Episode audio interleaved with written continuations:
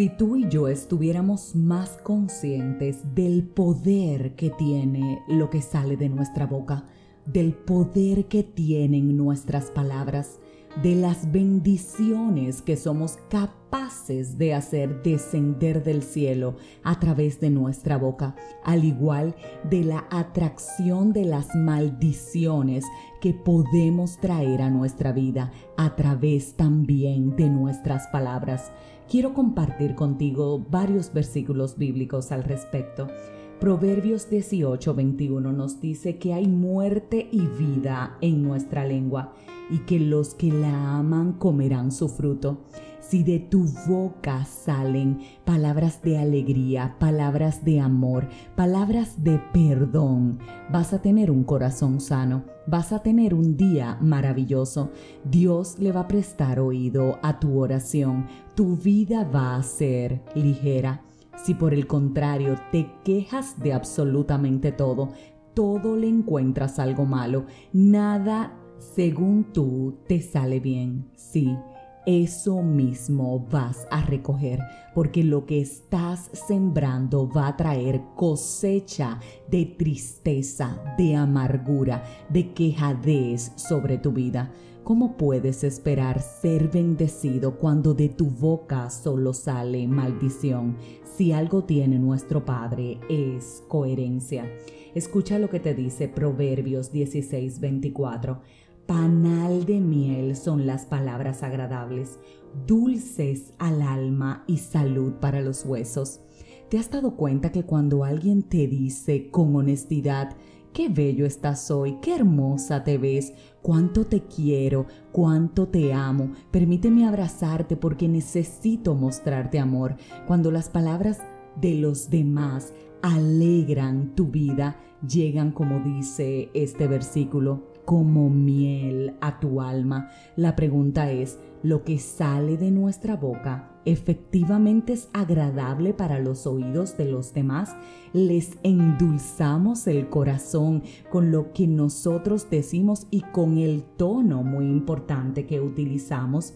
Es salud para nuestros huesos y para la vida de los demás lo que sale de nuestra boca Oye ahora lo que te dice Mateo 12, 37.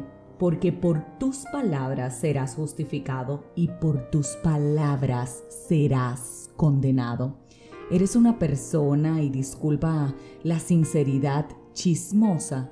Te ocupas de llevar la vida de los demás, condenas a los otros por sus acciones o por el contrario, evitas estar en medio de una tormenta innecesaria a la hora de que hay una situación engorriosa, difícil, compleja. Eres de los que traen soluciones a la mesa. Cuando sabes que alguien se está acalorando, le das palabras de dulzura y amor para que se calme. ¿Qué sale, reitero, de tu boca? ¿Qué es lo que brota de tu corazón para el oído de los demás materializado a través de tu paladar?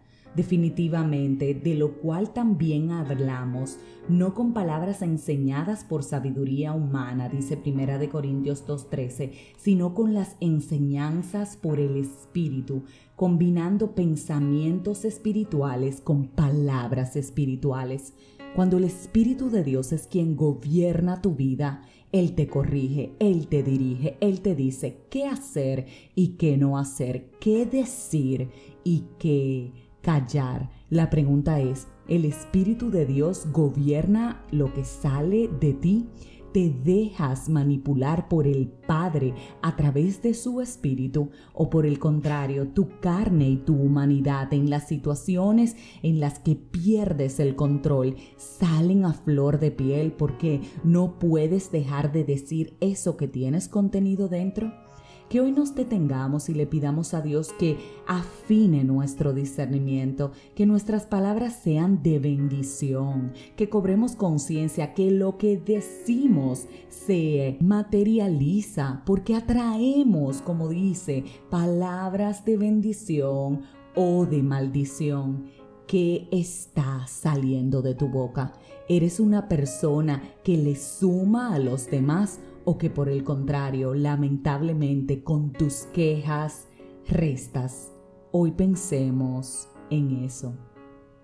Si este mensaje edificó tu vida, suscríbete y compártelo, pero como de costumbre, te espero mañana en un nuevo episodio de este tu podcast, 5 minutos de fe y cuida las palabras de tu boca.